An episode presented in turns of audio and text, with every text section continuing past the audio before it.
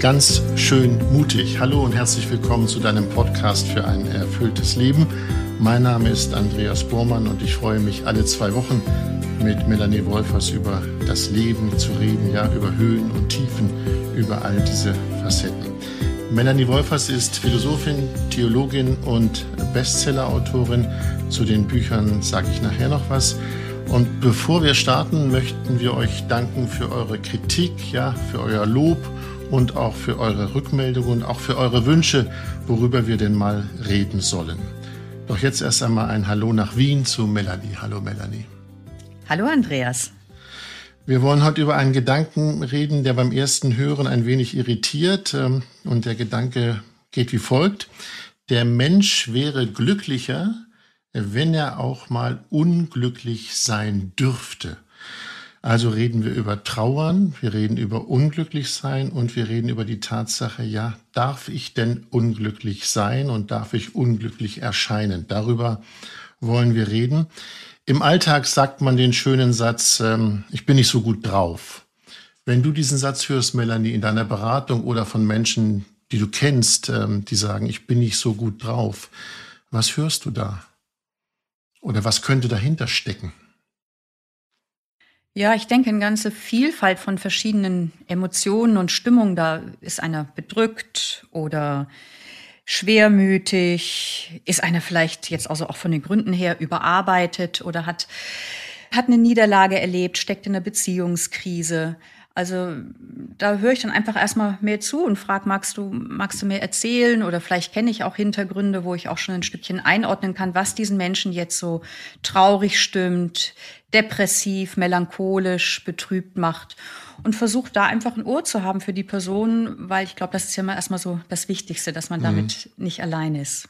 Nun bist du ja, wenn ich das sagen darf, fast professionell darauf zu reagieren und einzusteigen, wenn jemand sagt, ich bin nicht so gut drauf. Äh, hat der Satz auch was Zurückweisendes im Sinne von, ich bin nicht so gut drauf, frag nicht weiter, lass mich damit zufrieden? Ja, da macht der Ton die Musik, denke ich. Aha, ja. Ähm, also, wenn, wenn in, in, in einer Freundschaft, Familie oder bei mir in der Gemeinschaft, in der ich lebe, jemand sagt, oh, heute bin ich nicht so gut drauf, frag mich einen anderen mal, dann mhm. ist äh, dann dann ist das auch letztlich ja auch ein, ein, Stück eine Hilfestellung, dass man weiß, Mensch, diese Person ist heute mit dem linken Bein aus dem Bett aufgestanden oder hat halt einfach Kopfweh oder ist emotional äh, echt so ein bisschen gerade so ein Wackelkandidat und das ist dann ja auch so eine Botschaft, du gib mir einfach mal Raum und morgen sieht's anders aus, lass mich gerade mal ein Stückchen in Ruhe. Ich würde nicht unbedingt sagen, dass das eine Zurückweisung ist, sondern vielleicht auch so eine Hilfestellung, äh, so ein Stückchen eine Anweisung, wie ich jetzt mit dieser Person gut umgehen kann. Hm, aber wir reden ja, wenn wir heute über Ich bin nicht so gut drauf reden, über Menschen oder über ja, Empfindungen wie Verstimmung, Melancholie, Trauer. Worüber wir nicht reden, das sollten wir abgrenzen, ist äh, die Depression als Krankheit. Das ist, glaube ich, ein Sonderfall. Genau, also wie du es ja eben auch gerade schon gesagt hast, dort, wo eben ein Mensch wirklich von einer Depression gepackt ist, da braucht er, da, ist das, das ist eben wirklich auch eine, eine Erkrankung, wo es wichtig ist, dass jemand sich Hilfe sucht. Und Depression kennzeichnet sich ja durch erstarrte Gefühle, durch das Empfinden, meine Gefühle sind wie eingefroren, ich bin permanent niedergeschlagen und komme aus so einem Gedankenzirkel von, von ängstigen Gedanken nicht heraus. Und das ist ein anderes Paar Schuhe mhm. als das, worüber wir heute sprechen, nämlich dass zu unserem menschlichen Leben traurig sein, niedergeschlagen sein, auch melancholisch sich fühlen gehört und dass das kein Zeichen von Krankheit ist, sondern dass das eben zu unserem Leben gehört. Und wie gehen wir damit um? Das ist das, worüber wir heute miteinander reden. Gut, ich habe mir vor unserem Gespräch Gedanken gemacht, dass es ja ein Traurigsein gibt. Es gibt einen Anlass, man hat sich getrennt, jemand ist gestorben, man vermisst jemanden oder es ist was Furchtbares passiert, dann gibt es äh, diese Trauer, aber es gibt auch so eine Trauer, die völlig, äh, der man nicht so richtig auf die Spur kommt, wo man denkt, man ist traurig, aber man weiß gar nicht genau warum. Was verbirgt sich dahinter? Ja, mir scheint die Unterscheidung sehr wichtig, die du gerade bringst, Andreas. Also einmal eben eine Trauer, die anlassbezogen ist. Mhm. Und da gibt es viele Gründe, kommen wir vielleicht auch noch drüber ins Gespräch, was wirklich einen auch trauernd machen kann. Einige hast du genannt. Und dann gibt es sowas ähm, wie so ein, ich sag mal so, ein unspezifisches Traurigsein, was einen eher so nachdenklich stimmt, ein bisschen dünnhäutig macht, sensibel. Es bringt mich dazu, innezuhalten. Und dieses Gefühl wird häufig ja auch so Weltschmerz genannt oder da ist jemand, fühlt sich melancholisch. Und was meint das? Ich glaube, diese, dieses Empfinden macht darauf aufmerksam, ähm, ja, dass, dass im letzten der Boden, auf dem wir stehen, brüchig ist und dass alles das, was wir aufbauen, was wir leisten als Personen, als Gesellschaft, äh, dass nichts davon bleibt und dass, äh, äh, dass unser Leben im Letzten und das, worauf wir bauen, auch an Sinnmomenten immer doch auch noch mal fragwürdig bleibt. Und das kann so ein, so ein unspezifisches Traurigsein wachrufen, was, glaube ich, auch zum Leben gehört. Ich habe in deinem Buch gelesen, da gab es ein schönes Bild. Wir sagen auch oft, man ist verstimmt. Und äh, du hast den Vergleich gezogen, Melanie, mit einem Musikinstrument. Das hat mir ziemlich gut gefallen. Wo ist der Zusammenhang zwischen Verstimmtsein eines Cellos und Verstimmtsein in meiner Seele? Genau, man redet ja heute, und ich finde das ja immer toll, auf, auf die Sprache zu hören. Ja, ich, mhm. also der leidet an einer traurigen Verstimmung oder ich bin verstimmt. Und wenn man jetzt das mal in, im Bild des Musikinstrumentes bringt, dann ist da ja zum Beispiel das Cello nicht richtig gestimmt. Da ist eine Seite vielleicht zu tief und die Intonation stimmt nicht. Und bei einem Musikinstrument würde man sich hinsetzen und eben das Instrument wieder richtig stimmen, damit es guter Stimmung ist.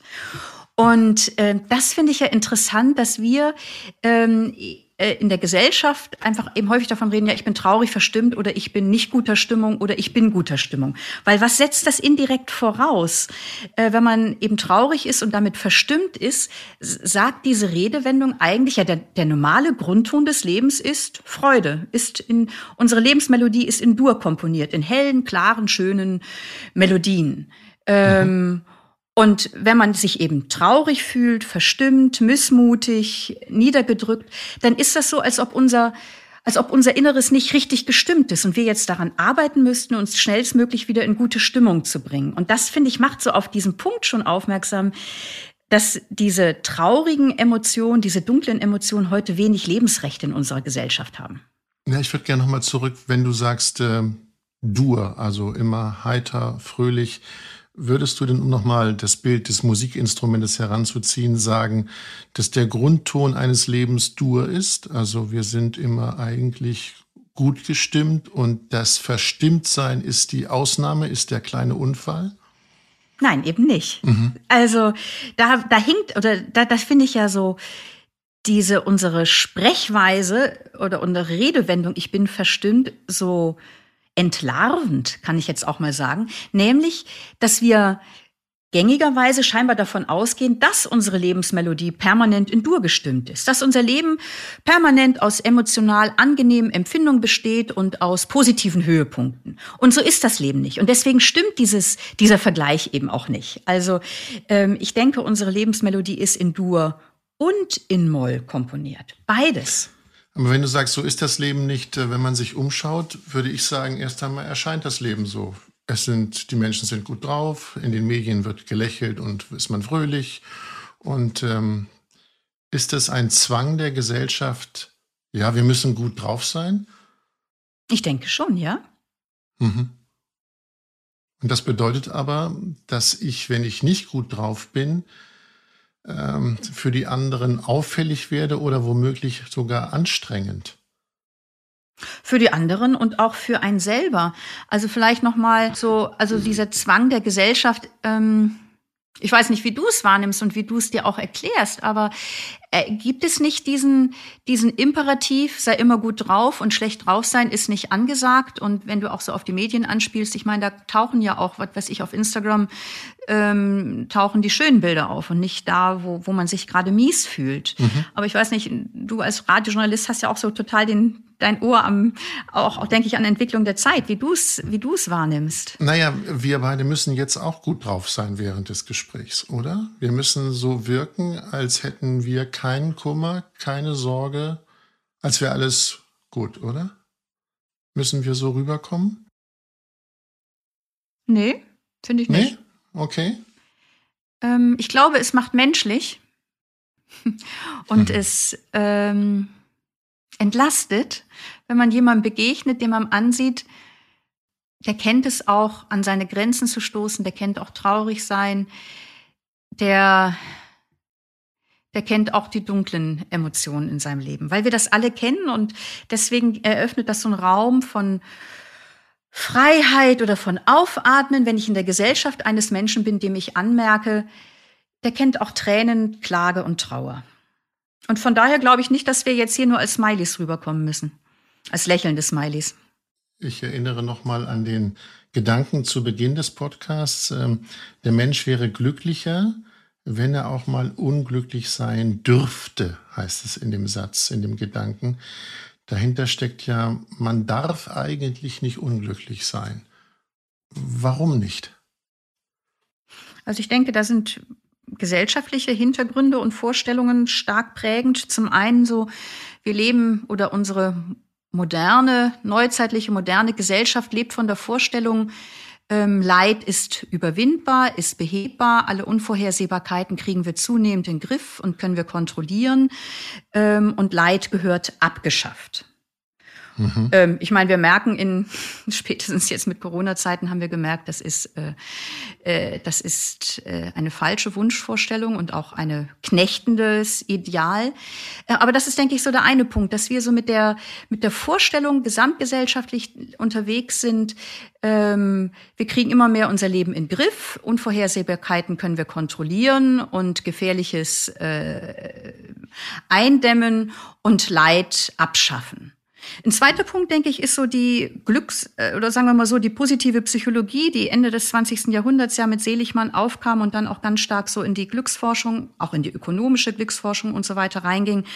So ähm, diese Vorstellung, also zum einen denke ich, bei der positiven Psychologie ist ja sehr hilfreich, dass auch der Mensch in seinen Stärken gesehen wird und unterstützt wird, dass er das Leben gut gestaltet so die Gefahr ist da, und das hat sich, glaube ich, auch gesamtgesellschaftlich stark ausgebreitet, dass jeder so als seines Glückes Schmied gesehen wird. Und du hast es in der Hand, gut drauf zu sein, äh, tough zu sein, guter Laune zu sein äh, und dass das Leben sich wie im Fluss anfühlt.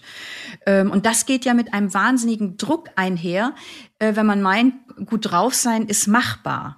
Und das ist schon etwas, was unsere Gesellschaft heutzutage auch prägt. So eine, ich würde ja letztlich mal sagen, so eine Ideologie der Gewinner und Sieger. Äh, und mhm. wer halt nicht gut drauf ist, hat selbst Schuld. Und das sind sicher Gründe, die, die es einem schwer machen, äh, den dunklen Empfindungen Raum zu geben, weil wir unter dem gesellschaftlichen Imperativ stehen, sei gut drauf, ähm, mies drauf sein ist nicht angesagt. Und wenn, dann musst du gucken, das zu beheben. Du beschreibst ja so die Fassade wenn jemand nicht gut drauf ist, geht er mit einer Fassade durchs Leben, die strahlt, die glücklich ist, die fröhlich wirkt. Welche Folgen hat das, wenn ein Mensch durch die Welt läuft mit der Fassade, ich bin glücklich und dahinter ist eigentlich Kummer, Leid, Melancholie? Welche Folgen hat das?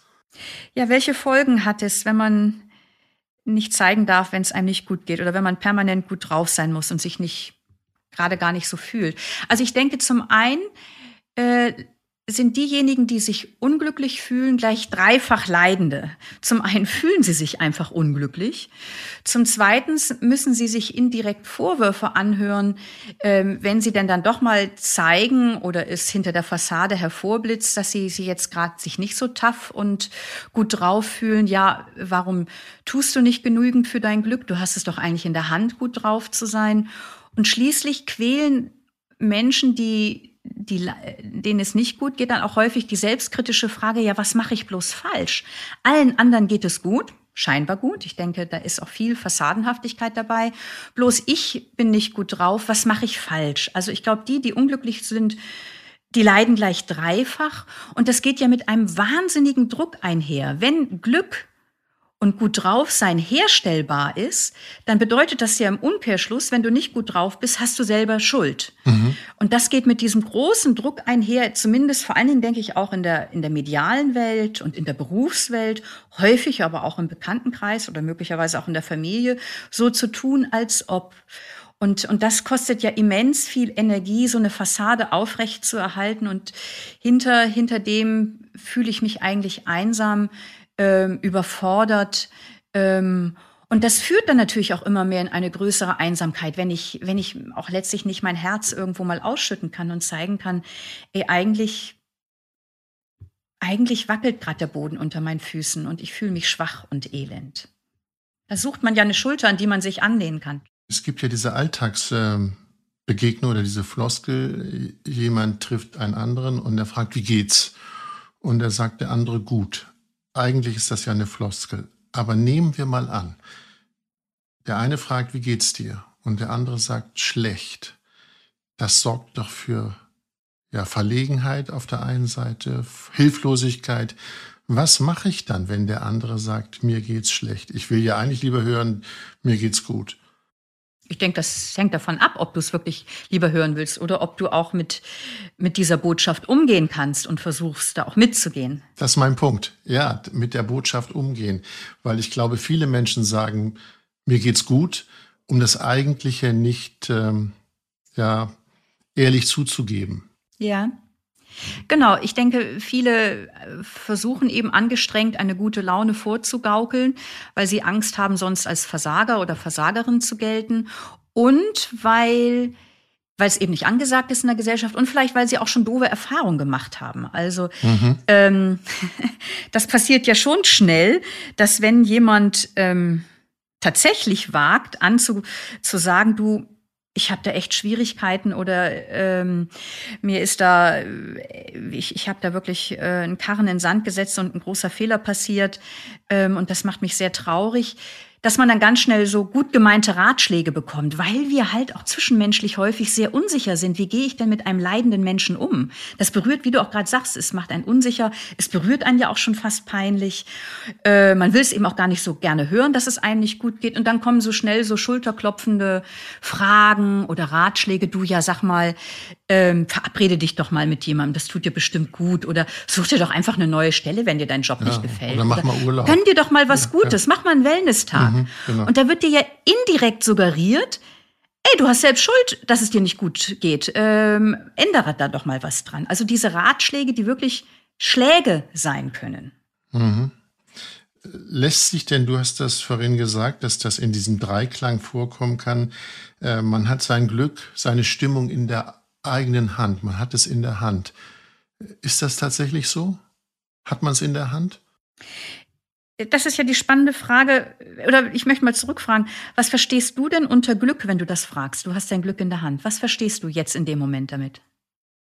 Naja, dass ich dafür sorgen kann, dass ich aus meinem Loch selber wieder rauskomme. Also, dass ich, wenn ich traurig bin, melancholisch bin, äh, dass ich dafür sorgen kann, dass die Melancholie wieder verschwindet und dass die Trauer sich verzieht. Kann ich das wirklich selber? Oder brauche ich dafür einen guten Wein, äh, ein Fernsehprogramm, ein Sonderangebot oder wie kann ich, weil du hast es vorhin als gesagt, dass oft dieser, äh, der Satz kommt, ja, du hast es doch selber in der Hand. Und da zögert dich ein wenig, ob ich es tatsächlich selber in der Hand habe. Mhm. Also in all dem, vielleicht einfach nochmal als Schritt vorweg, bevor ich auf die Frage antworte, in dem, wie du jetzt auf meine Frage geantwortet hast, was verstehst du unter Glück? Oder wenn ich sage, du hast mhm. es selbst in der Hand, verstehen wir unter Glück eben positive Emotionen. Und das scheint mir wichtig zu sein, weil man kann Glück natürlich auch anders verstehen. Also angenehme, positive, helle Emotionen, dass, äh, dass es, äh, ja genau, ein Leben voller Höhepunkte und das einfach nur schön und nett ist. Und jetzt so die Frage, wenn ich eben traurig bin, äh, niedergeschlagen, habe ich es in der Hand, mich wieder in gute Stimmung zu bringen. Na, darum geht's ja. Also ich glaube, wir alle, jeder Mensch betäubt in der einen oder anderen Weise dunkle, schmerzhafte Emotionen, weil das halt unangenehm ist. Ähm, und das kann sein eben durch Alkohol, durch den Kauf von irgendwelchen Konsumgütern, dadurch, dass ich permanent beschäftigt bin, dass ich Extremsport mache und mich in so ein High hineinmanövriere. Also ich, ich denke, wir alle ähm, betäuben in der einen oder anderen Weise unseren Schmerz. Der Punkt ist, wenn das so zu einer Dauereinrichtung wird und wir diese dunklen Empfindungen äh, eben betäuben wollen, dann zahlen wir dafür einen hohen Preis. Denn Emotionen lassen sich nicht selektiv betäuben. Wenn ich die dunklen Empfindungen von Trauer, von Angst und Not betäube, ähm, drossel ich auch Stück für Stück meine Fähigkeit zur Freude, zum Mitgefühl, zur Kreativität. Und wenn wir dunkle Emotionen auf Dauer betäuben, heißt das ja nicht, dass die nicht trotzdem da wären. Dann melden die sich in dunklen Träumen oder führen, was wir nicht in der Helle des Bewusstseins leben, ein einflussreiches Schattenregiment. Und mhm. dann leben wir den Schmerz an anderen aus. Ich, ich hänge noch, ich häng noch hinterher bei meiner Glücksbeschreibung, wo du gesagt hast, ich hätte Glück so als strahlend positiv so äh, definiert. Würdest du denn sagen, dass zum Glück auch Kummer gehört? Genau, das ist ja eigentlich mein Plädoyer, dass zu einem gelingenden, glückenden Leben das Gesamtpaket des Lebens gehört. Freude und Trauer, Singen und Klagen, Tanzen, Lachen und Weinen.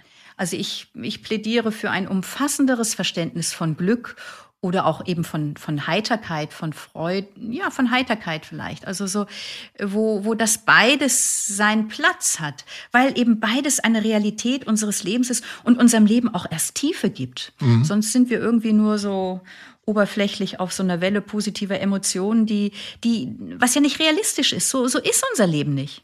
Wenn ich dich richtig verstehe, sagst du also, Heiterkeit und Trauer geht zusammen. Ja. Ah ja, aber öffentlich machen wir doch meistens nur die Heiterkeit. Die Trauer bleibt doch im Schatten. Ja, ja, genau. Und ich würde da jetzt gar nicht von Heiterkeit sprechen, sondern wir machen einfach gute Laune öffentlich. Genau, okay. wir machen ja. gute Laune öffentlich und das ist angesagt und so soll man sich präsentieren. Und wenn man ähm, im Beruf irgendwie sagt, ähm, also ich, ich, ich glaube, wir leben ja auch in, in, in so einer Gesellschaft, wo, wo eben das angesagt ist und wenn man sich anders zeigt, gilt man schnell als Versager und Loser und wird auch wahrscheinlich schnell doofe Bemerkungen ähm, und möglicherweise auch berufliche Nachteile etc. einstecken müssen, wenn man mhm. Auch seine schwachen Seiten zeigt. Und zugleich würde es unsere Gesellschaft so viel menschlicher machen, wenn auch das seinen Raum hat. Und zwar natürlich primär auch in Freundschaftsbeziehungen, in nahen Beziehungen. Man muss ja nicht jetzt im, im, im Internet seinen Liebeskummer äh, erzählen. Also ich denke, das ist ja auch richtig die Frage der Diskretion, wo hat was seinen Platz. Aber unsere Gesellschaft würde menschlicher werden, wenn, wenn, wenn wir dem auch mehr Raum geben würden.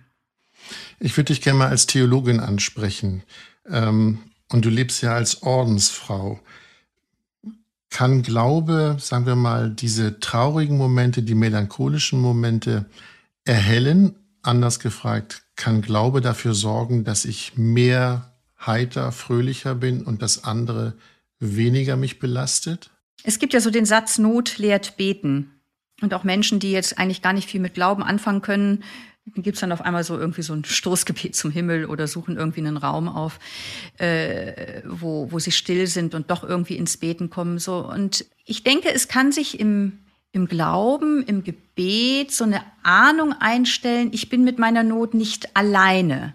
Also ich halte nichts davon, ich halte es menschlich verständlich, aber äh, für nicht realistisch und letztlich auch kindlich infantil, wenn man gegen seine Not anbetet, wenn man das Leid wegbeten will. Ähm, sondern im Gegenteil, in, im, im, Glauben, in der Stille, im Beten meldet sich der Schmerz möglicherweise auch noch mal deutlicher zu Wort, weil ich ihm auch mehr Raum gebe. Aber es kann sich dann auch mit der Zeit so ein leises Ahnen einstellen, ich bin mit meiner Not nicht allein, als ob ich von innen her liebevoll angeschaut werde. Und wenn man so biblisch schaut, also so vom jüdischen Glauben und vom christlichen Glauben, ist das ja eine der zentralen Erzählungen aus dem Ersten Testament oder Alten Testament, wo Mose so innerlich den göttlichen Auftrag erfährt, ey, das Volk ist in der Sklaverei und Knechtschaft, führe es heraus. Und er fragt dann, ja, wer bist du denn eigentlich? In welchem Namen trete ich denn da auf? Und da stellt sich Gott gewissermaßen vor und sagt, ich bin der, ich bin da. Oder man kann sagen, ich bin da, wo du bist. Und das, glaube ich, ist schon das, was das Erlösende oder das Heilende oder das, was auch noch mal eine Heiterkeit schenken kann, auch in der Not. Dass ich spüre, ich bin im Letzten nicht allein oder wie Rainer Maria Rilke in einem der Gedichte sagt, ich kann es jetzt nicht ganz auswendig, aber irgendwo, wo so vom Fallen gesprochen wird und dann, und doch ist einer, der alles Fallen und endlich sanft in seinen Händen hält. Also so die Ahnung, ich bin im Letzten irgendwo noch gehalten, getragen. Und das kann ein Licht in dunkler Zeit geben. Das heißt nicht, dass die Dunkelheit nicht dunkel ist und doch kann mhm. es noch mal trösten, äh, eine, eine, Heiterkeit geben. Kein lächelnde gute Laune, die die lautstark daherkommt, breitbeinig. Es gibt viele Tränen, auch im Beten. Mhm. Du hast eben das Wort Trost benutzt. Ist Trost, wir sind wieder mal bei den menschlichen Beziehungen und verlassen den kirchlichen Raum, ist äh, Trost etwas, was äh, ein Mittel gegen Melancholie und Traurigkeit ist? Oder ist das nur eine, ein vorübergehendes äh, Pflaster? Ich nenne das mal so. Was verstehst du unter Trost? Dass, wenn es mir schlecht geht, äh, jemand da ist und mir gut zuredet. Im schlimmsten Fall, ähm, das wird schon wieder oder es gibt immer ein danach oder das äh, wird sich wieder lösen. Anders gesagt, da musst du durch. Ja, so, das sind ja so Sprüche im Alltag. Also Trost hat für mich nichts äh, Klärendes, sondern hat so was vorübergehend Beistand. Ja, so würde ich sagen, ja.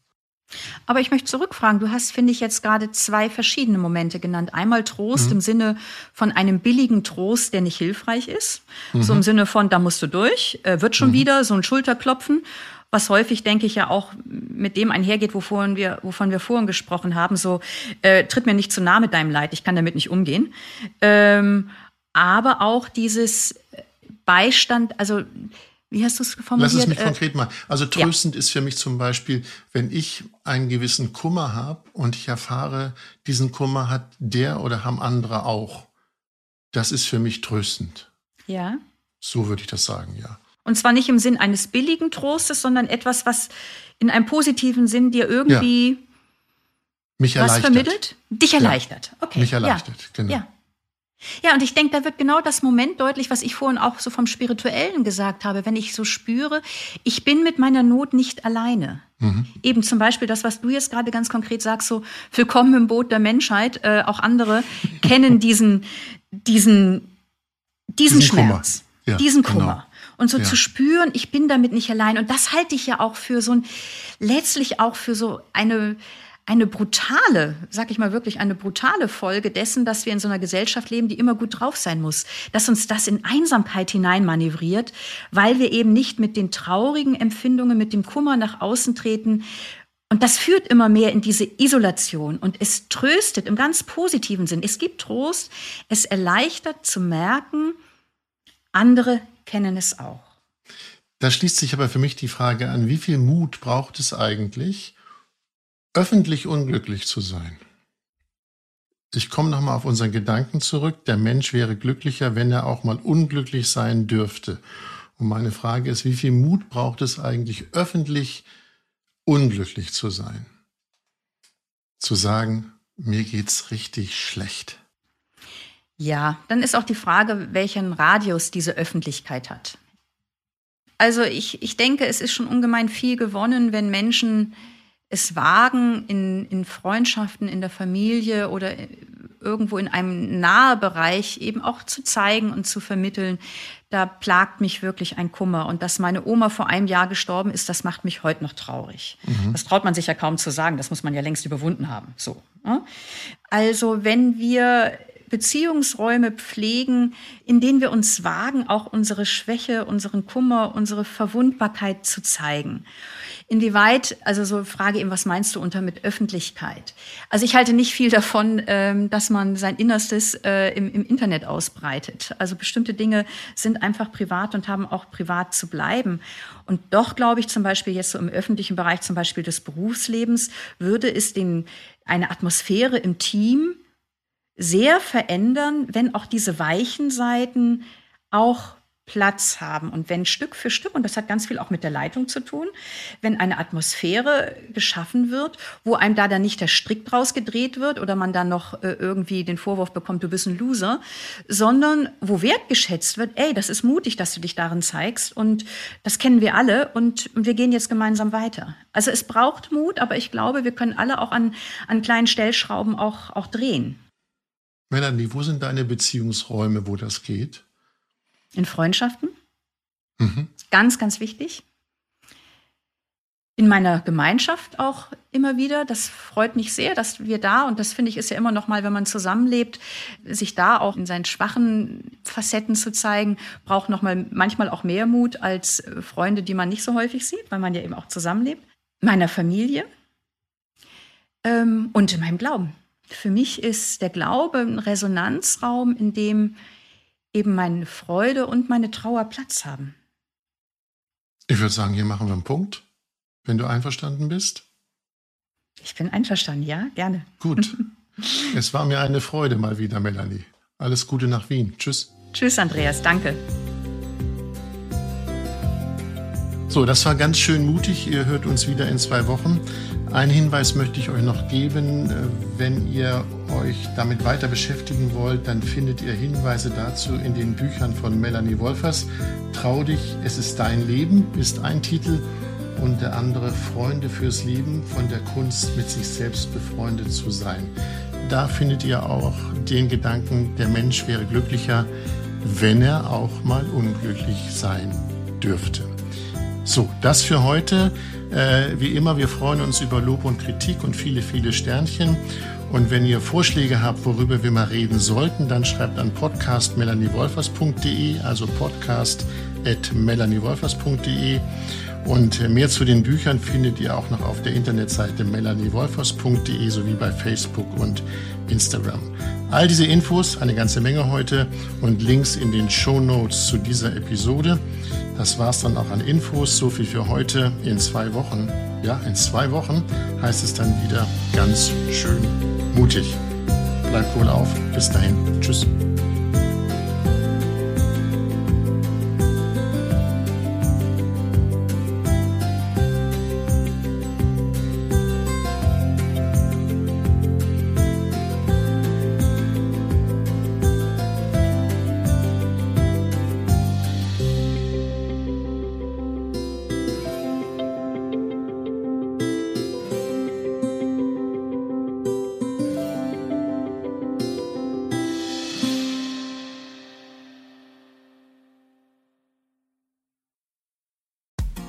Frauenstimmen.